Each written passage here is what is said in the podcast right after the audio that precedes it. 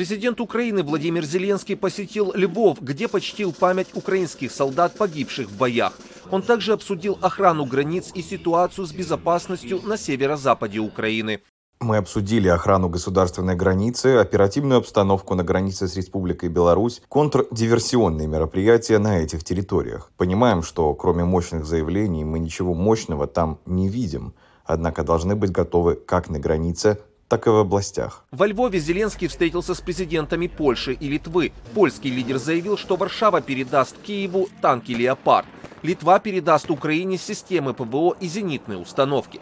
Правительство Великобритании также передаст Украине танки, заявил представитель британского правительства, которого цитирует издание Financial Times. Владимир Зеленский на основании материалов, подготовленных Службой безопасности Украины и Государственной миграционной службой Украины, лишил украинского гражданства четырех депутатов от оппозиционной платформы «За жизнь» Виктора Медведчука, Андрея Деркача, Тараса Козака и Рената Кузьмина. Верховная Рада Украины, в свою очередь, рассмотрит вопрос лишения их депутатских мандатов. В Генеральном штабе Вооруженных сил Украины заявили, что Россия нанесла 6 ракетных, 16 авиационных ударов и более 50 из реактивных систем залпового огня. На Запорізькому напрямку на запорожском направлении враг обстрелял районы 22 населенных пунктов. На Херсонском направлении от российских артиллерийских обстрелов пострадала гражданская инфраструктура 12 населенных пунктов.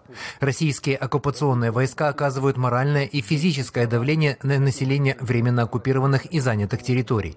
В частности, от российского обстрела пострадала детская больница в Херсоне. Об этом в своем телеграм-канале заявил глава Херсонской областной военной администрации Ярослав Янушевич.